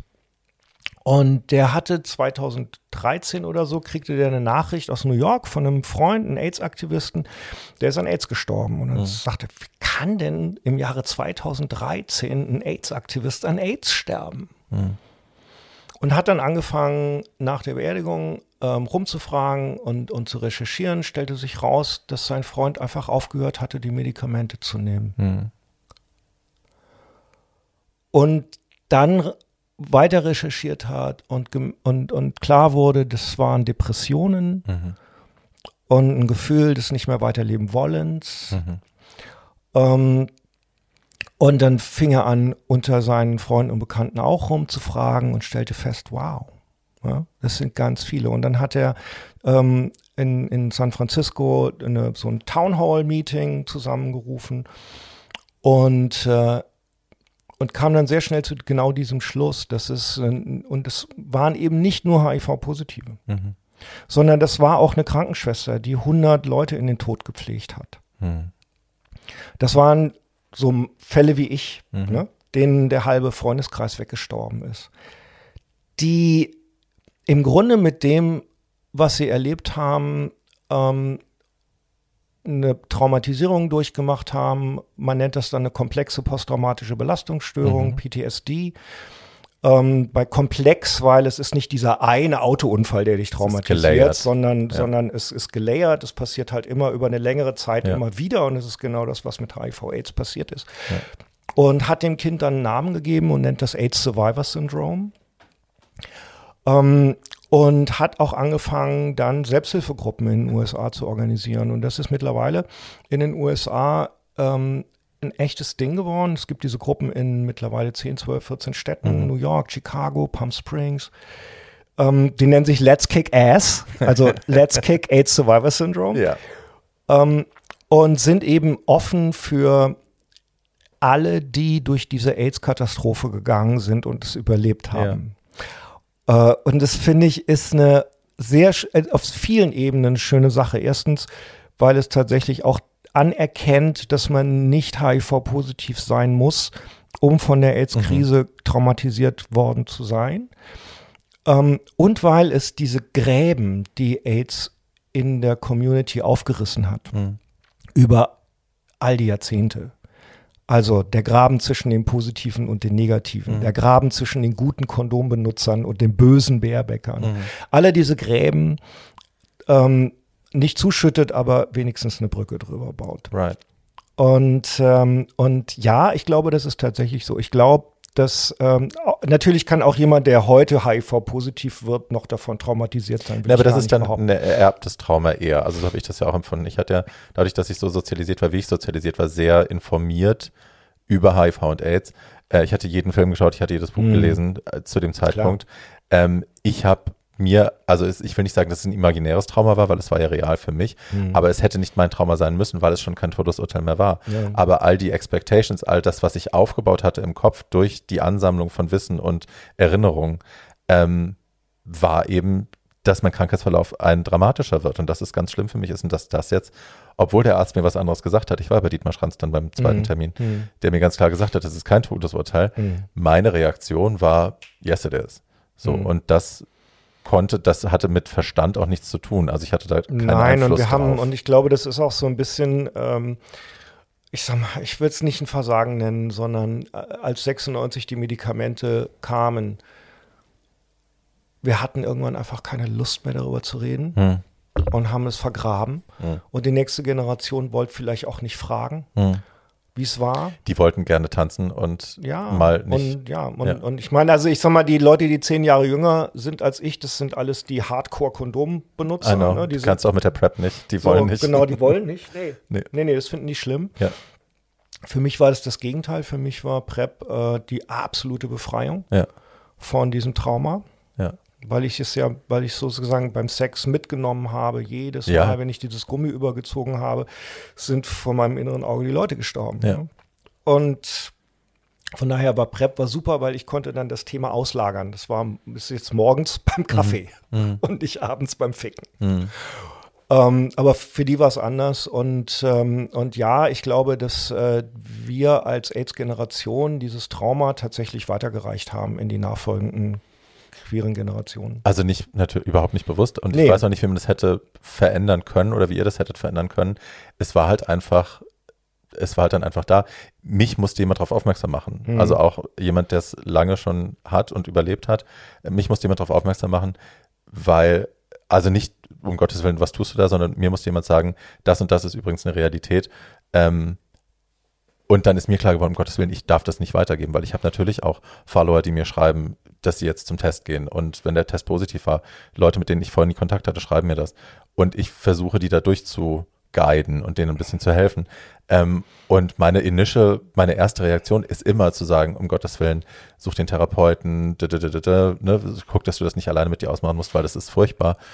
Und dann ist mir aufgefallen, so auch durch diesen Hinweis, Nee, also ich mache es dadurch auch eventuell schlimmer, als es sein muss, ja. ne? indem ich, ja. indem ich das große Trauma ankündige, ja. auf das man sich vorbereiten muss, das eigentlich gar nicht mehr kommt. Also Diabetes muss. ist wirklich die, die härtere Diagnose. And heute. there we go, wenn man medizinisch, medizinisch versorgt ist, ja. Ähm, jetzt lass uns aber nochmal bei dem Trauma bleiben, weil da will ich nochmal drüber reden. Ich kenne viele Leute, die das, die die Zeit genauso, also die die Zeit auch miterlebt haben mhm. und auch in der Großstadt miterlebt haben, mit denen das aber nichts gemacht hat. Mhm. Wie, also wie erklärt man das? Ich weiß, du hast auch äh, mein liebstes Traumabuch draußen liegt's gelesen. äh, Verkörperter Schrecken. Ich lese ja keine Bücher. Ach so, entschuldige. ja. Ähm, ja. Aber das, ne, dass der, wie kann oder wie erklärt man sich das, dass es manche Menschen hart trifft, das Trauma da äh, an? Also die Wissenschaft, dockt? ja, die Wissenschaft erklärt das äh, so ein bisschen über diesen äh, Begriff der Retraumatisierung. Ne? Mhm. Ne? Also ähm, HIV die AIDS-Krise scheint tatsächlich besonders dann traumatisch oder trauma traumatisierend zu wirken, mhm. ähm, wenn du vorher schon durch ein anderes Trauma mal gegangen bist. Und das, äh, ich glaube auch, also bei mir in der Therapie, ich war ja dann auch lange in Therapie, ähm, da war AIDS gar nicht das große Thema, sondern die Gewalterfahrung meiner mhm. Kindheit. Und, und äh, tatsächlich denke ich bei mir zum Beispiel, äh, ist es genau das. Nicht? Also die erste Traumatisierung war natürlich die Gewalterfahrung in der Kindheit und dann kam AIDS obendrauf mhm. und das hat dann sozusagen den Knall gemacht. Mhm. Und, ähm, und äh, während, während Leute, die, die so ein, ja, die nie ein Problem, die jetzt diese großen, jeder hat Probleme, aber die diese großen, heftigen Probleme nicht mit sich rum, die, die nicht schon so ein Packen mit sich rumgeschleppt haben. Mhm. Ne? Aber natürlich, wir sind schwule Männer gewesen und immer noch. Und wir hatten alle ein mehr oder minder großen Packen zu tragen. Mhm. Wir haben alle traumatische Erlebnisse gehabt in der Schule, in der, in der Kirche, in der Familie. So. Mhm. Also das ist ja gar kein Wunder. Auf eine gewisse Art und Weise, warum bin ich denn nach Berlin gegangen? Und warum sind alle anderen nach Berlin gegangen? Also ich, Schöneberg Nord ist ja auch ein, ein, ein Problembezirk von, ein Sammelsurium von seelischen Erkrankungen. Hm. Das sage ich jetzt so ein bisschen, ich lächle das jetzt so weg, aber das Hm. ist ja so. Also wer, wer, wer völlig cool war damit, der konnte in Niederwuffenhausen bleiben, der musste nicht nach Schöneberg. Right. Right. Ja. Und, und, und das hat natürlich, äh, das macht natürlich diese hohe Rate sozusagen Mhm. an, an Traumatisierung und, und, und nicht so richtig in der Lage sein, das zu verarbeiten. Wie äußert sich denn eine posttraumatische Belastungsstörung, also PTSD oder komplexe PTSD, wie äußert sich das? Also das äh, bei ASS, ich würde das ehrlich gesagt wirklich ganz gerne nach Deutschland bringen. Mhm. Ähm, wobei der Begriff des Überlebenden natürlich in Deutschland ein bisschen schwierig, weil der ist durch den, den durch die Shoah ist der Ja. natürlich besetzt und das macht es natürlich ein bisschen schwierig von, aber wir können ja wie alles andere, wenn es Nazi-Zeit, Problem, ne? genau, für die Leute, Pro- den Shoah nicht sagen. ja, wenn es ein bisschen problematisch ist, äh, dann übersetzen wir in der Regel nicht. Ja. also kann man ja einfach bei Survivor bleiben. Mhm. Ähm, also beim Survivor-Syndrom ähm, ist es eine, ähm, also sehr häufig natürlich Depressionen, Mhm. ähm, auch ein Rückzug, ne, der damit einhergeht. Äh, Es gibt eine ganz große Angst, Leute kennenzulernen. Mhm. Das ist, ähm, das hat ganz viel damit zu tun, eben, dass du immer das Gefühl hast, die sterben dir gleich wieder weg. Mhm. So. Und äh, das sind so, das sind so, es geht aber auch ins Somatische. Mhm. Ja. Ähm, aber das sind so, das ist im, im Grunde genommen eine Form der Depression. Mhm. Lustig. Beziehungs, äh, also eine ne, ne Bindungsprobleme, Mhm. Problematik. Spannend, weil, weil du das gerade gesagt hast, dass es, dass man Angst hat, dass es sich eben wiederholt. Ich erinnere mich noch ganz genau, mein Freund, mein bester Freund Joko, ähm, als wir uns kennengelernt haben, war ich ja negativ noch und der hatte seinen besten Freund, äh, er nennt ihn jetzt Stan, den Namen lassen wir einfach Mhm. mal so stehen. Ähm, der hatte ihn begleitet auch durch die Zeit. Stan war positiv und äh, hatte dann auch irgendwann AIDS und hat dann auch irgendwann beschlossen, er beendet das selbst. Also er setzt äh, Mhm. die Sachen ab und ne, bestimmt selbst, wann er geht. Und Joko hat das halt alles auch miterlebt und hat das wahnsinnig mitgenommen. Und äh, ich weiß, dass wir die, also der Moment, als ich ihm gesagt habe, dass ich positiv bin, der war, für, also in meiner Erinnerung war das gefühlt für ihn so schlimm, dass ich auch gar nicht, also ich Mhm. dachte, okay, vielleicht Mhm. hätte ich es besser nicht gesagt, Mhm. weil ich, ich weiß noch, wie in seinem Gesicht da ist was gebrochen und er hat gesagt, oh Gott, nicht du auch noch. Ich kann das Ne, total verstehen. Ich habe äh, ich hab ähnliche Dinge erlebt. Ich, also eine Mama auf Ibiza, ein sehr, sehr enger Freund von mir, ähm, erzählt mir am Telefon äh, mit den schönen Worten, es ist eigentlich alles gleich geblieben, nur mein HIV-Status hat sich verändert. Ach ja. Und dann bin ich wirklich drei Tage mit dieser kleinen Mietkarre, die ich hatte, was Mhm. bin ich, man darf es aus Klimagründen gar nicht erzählen, aber ich bin in diesem Auto, weil ich nicht wusste, wohin damit. Ich bin, ich bin in diesem Auto die Insel hoch und runter gefahren und hab aufs Lenkrad geschlagen und hab gebrüllt: Scheiße, Scheiße, Scheiße, Arschloch, Arschloch, Arschloch. Mhm. Weil ich nicht wusste, wohin damit. Mhm. Und es war völlig klar, der kriegt jetzt Pillen und dann ist alles gut. So, So richtig Nein. wussten wir das ja damals nicht. Wir haben gewusst, gewusst es gibt jetzt Therapien, die funktionieren, aber Ja. wie lange die wirken. Wie lange die wirken, das wussten wir alles nicht. Ja. Aber es war, also das, es, äh, das hat natürlich alles hochgeholt. Ja. Alle, jede einzelne Sterbesituation mit meinen Freunden war präsent und war da und ich wollte diesen Menschen nicht auch noch verlieren. Mhm.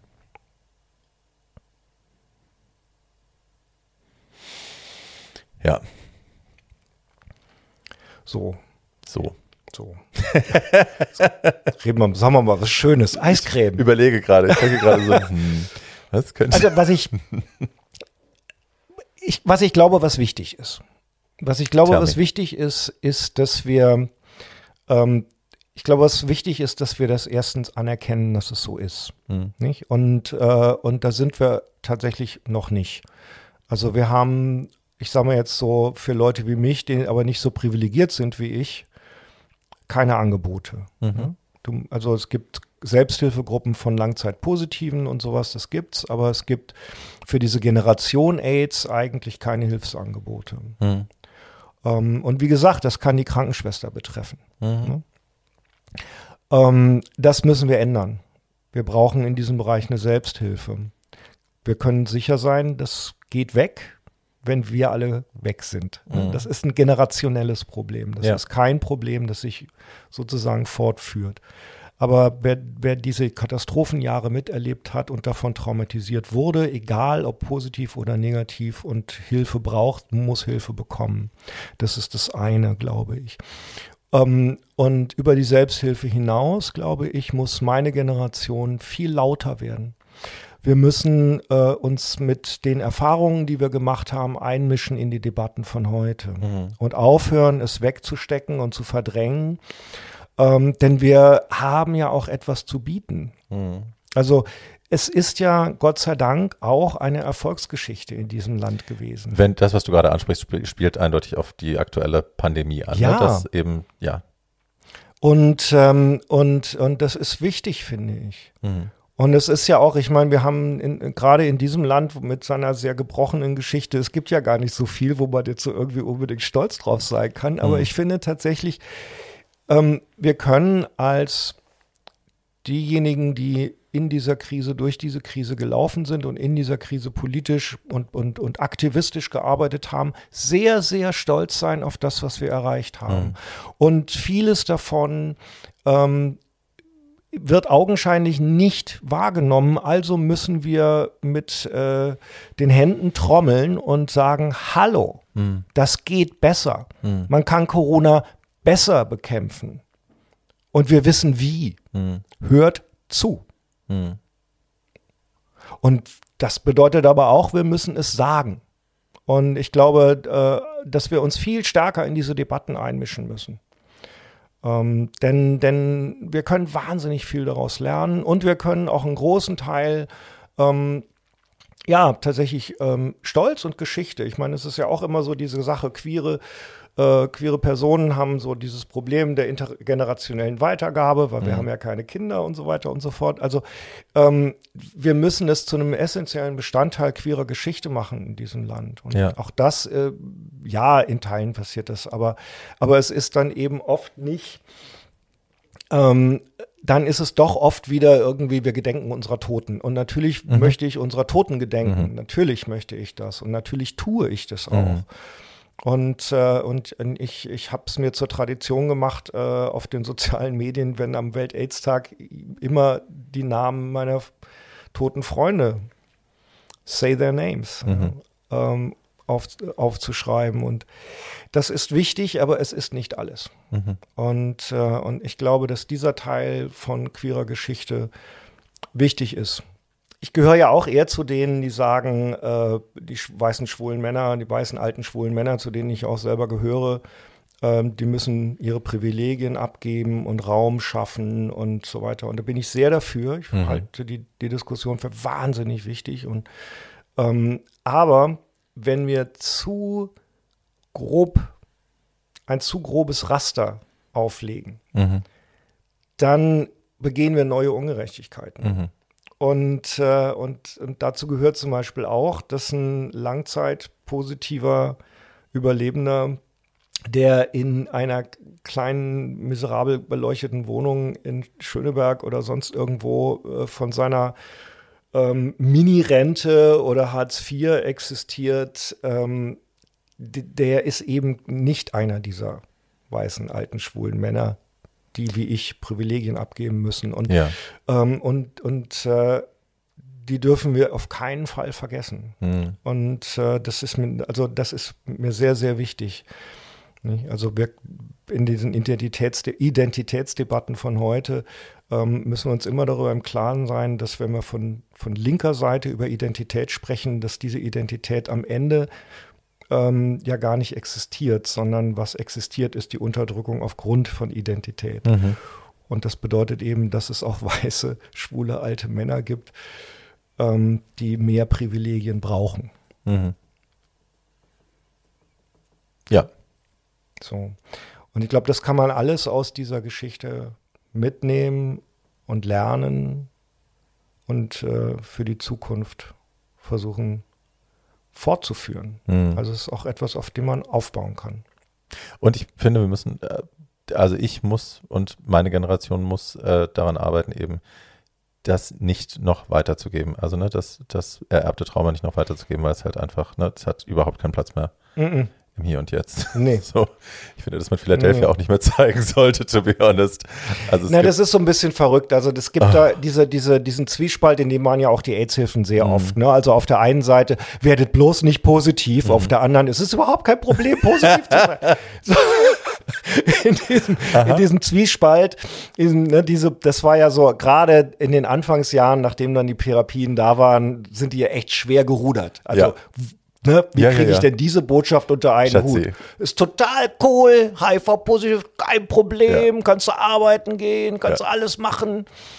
Aber wer jetzt bloß nicht. Ja, ja, es war angstbasierte Präventionsarbeit zum großen Teil noch. Und so, und, und äh, so, das, also in diesem Zwiespalt steckst du auf irgendeine Art und Weise immer. Mhm. Ne, der ist auch, glaube ich, nicht ganz aufzulösen. Und natürlich ist es auch jetzt immer noch besser, negativ zu sein, als HIV-positiv sure. zu sein. Aber es ist halt eine extrem händelbare Krankheit. Ja. Und, und ehrlich gesagt machen, also ein resistenter Tripper macht wesentlich mehr Ärger. Gibt es den schon in Deutschland? I don't know. Ich habe zu wenig Sex, ich habe gar keinen Sex. Insofern, ähm, I wouldn't know. Aber ich habe Freunde, die ich fragen kann. Schatz, jetzt haben wir so viel ja. dann doch über die Seuche gesprochen und zu ja. wenig über dich. Ja. Ähm, was, wie geht's dir denn jetzt? Was machst du denn jetzt? Sag uns, sag dem Zuhörer mal, dass man sich hier fröhlich verabschieden kann, dass wir wissen, dass es dir gut geht und dass alles ah, schön mir geht's ist. blendend. Ich bin äh, ein alter weißer bis über die Hutschnur privilegierter weißer alter schwuler Mann. Ähm, ich habe äh, ich hab, äh, so ein bisschen beschlossen in diesem Jahr, äh, mich so aus dieser ersten äh, ersten Linie ähm, was das Publizistische angeht, äh, in diesen queeren Zusammenhängen, wie man immer so schön sagt, ähm, bisschen rauszuziehen. Ich Hast du dich ja aus der Siegessäule verabschiedet? Ich habe mich aus der Siege, ich habe mich nicht komplett aus der Siegessäule verabschiedet, aber ich habe die Kolumne mhm. äh, aufgehört. Ähm, aus dem Gedanken heraus, ich kann nicht immer sagen, die weißen einen schwulen Männer müssen Platz machen und dann mache ich keinen Platz. Frage ist, ob das jetzt anders besetzt wird? Das äh, ist nicht meine right. Aufgabe. Ähm, ich, ich, ich glaube, dass die wissen, Mhm. Ähm, dass ich mich sehr freuen würde. Und es gibt ja auch in, bei der Siegessäule auch äh, schwarze, äh, zum Beispiel AutorInnen. Ähm, und äh, und, und habe beschlossen, das, was Journalisten eigentlich nie machen, äh, mehr, mehr, zu tun, nämlich an weniger Themen länger dran mhm. zu bleiben. Mhm. Und ähm, und, äh, und mich in dieser Art und Weise zu engagieren. Mhm. Ich ähm, trage mich mit dem Gedanken, mal wieder nach sehr, sehr vielen Jahren ein Buch zu schreiben. Welche Themen sind das? Da will ich jetzt noch nicht, kann okay. ja nicht so genau, ich, bevor ich da jetzt was Falsches sage.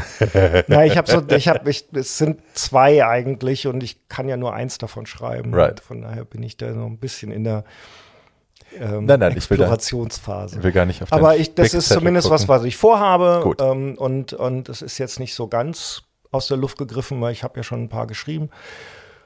Und ähm, genau, und dann äh, bin ich so ein bisschen ähm, fast aus Zufall, ähm, ja, äh, vor zwei, also ich war vor zwei Jahren mit einem südafrikanischen Kollegen in Ghana mhm. und dann ist äh, in Ghana Anfang diesen Jahres ähm, ja passiert, dass dort das LGBT-Zentrum von der Polizei geräumt wurde und mhm. seitdem ähm, herrscht eine sehr, sehr schwierige Situation für queere Personen in Ghana und ich bin jetzt doch sehr eng verbandelt mit, äh, mit äh, einer Gruppe dort, LGBT Rights Ghana. Ähm, das heißt, da ist äh, momentan auch ein bisschen mein Herz und mhm. mein Engagement. Um, ähm, und das sind so Sachen, die ich auch gerne lange und längerfristig mal dranbleiben muss. Mhm. Also mit die Kolumne, das war immer so einmal im Monat die nächste Sau durchs Dorf jagen. Das ist es ist, ich meine, mit in Anführungsstrichen Online-Aktivismus ist es ja auch nicht anders. Ne? Ich meine, ich habe natürlich, habe ich meine Themen, die mir immer wichtig ja. sind und über die ich immer rede, aber ja. es ist am Ende des Tages, es ist, eine ist mir das auch, ne? fällt mir das, das auch auf, genau, man ist immer reaktionsgetriggert und ne, man, genau. man arbeitet sich für eine kurze Zeit an einem Thema ab und dann springt ja. man zum nächsten, weil das jetzt gerade wieder wichtig ist. Und auch nach aber, einer Million Klicks ist das weiße Niepferd nicht gerettet. Right. Right. Ja, also ich meine, das ist das Schöne, was ich erlebe, ist halt äh, durch die Arbeit mit dem Podcast, dass ich und mit dem Buch, dass ich halt Leute tatsächlich erreiche und auch ein Feedback bekomme, dass ich was verändert habe. Aber das ne, ist halt im Online-Schaffen selten. Online hat seine, seine definitiven Vorteile. Ich, also gerade zum Beispiel, wenn ich nach Ghana gucke, mhm. ähm, dann würde es ohne, also es würde diese äh, LGBT Plus Rights Bewegung in Ghana ohne das Internet nicht geben. Mhm. So. Also das ist eine junge Generation, die sich 2018 haben, die sich formiert und das ging alles erstmal online. Aber es reicht, also online kannst du das machen bis, ne, mhm. bis in die Puppen, wie man so schön auf Berlinerisch sagt. Wenn du nicht irgendwann in die reale Welt gehst, dann wird sich nichts ändern. Ne? Und dann wird, und dann fangen die Schwierigkeiten an. Also als die dann, also die haben drei Jahre, waren die online präsent und in, auf Insta und, und, und Facebook und, und Twitter und TikTok und schießt die Wand an. Aber in dem Moment, wo sie tatsächlich ein Haus mieten und ein Zentrum gründen, dann bricht die Hölle. Dann ja. macht's Bums und dann bricht die Hölle aus. Und da, und und natürlich für eine gute Weile ist es auch schön, wenn du irgendwie im, im Dorf irgendwo im Norden von Ghana wohnst, äh, zu wissen, irgendwie über dein Handy hast du Kontakt zu anderen. Das ist schon schön und wichtig. Aber es ist natürlich nicht alles. Es mhm. ist am Ende immer eine Ersatzhandlung. Mhm. Ja, kann das nicht ersetzen, auf keinen Fall. Schatz, gibt es irgendwelche Sachen, die du noch pluggen willst zum Schluss? Die, über die Bücher können wir ja noch nicht reden, leider. Mhm. Aber gibt es irgendwas, worauf du hinweisen möchtest? Ein Film, ein Buch, eine Veranstaltung, eine Organisation?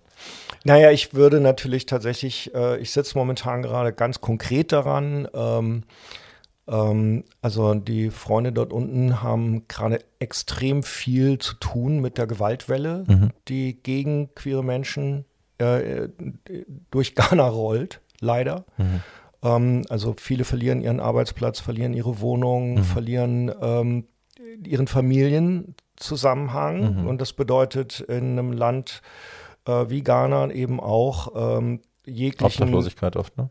Ja, ja, das kann Obdachlosigkeit bedeuten. Es bedeutet auf jeden Fall, du fällst aus dem sozialen Netz, mhm. denn das, die Familie ist, ein soziales Netz. Netz. Ja. So.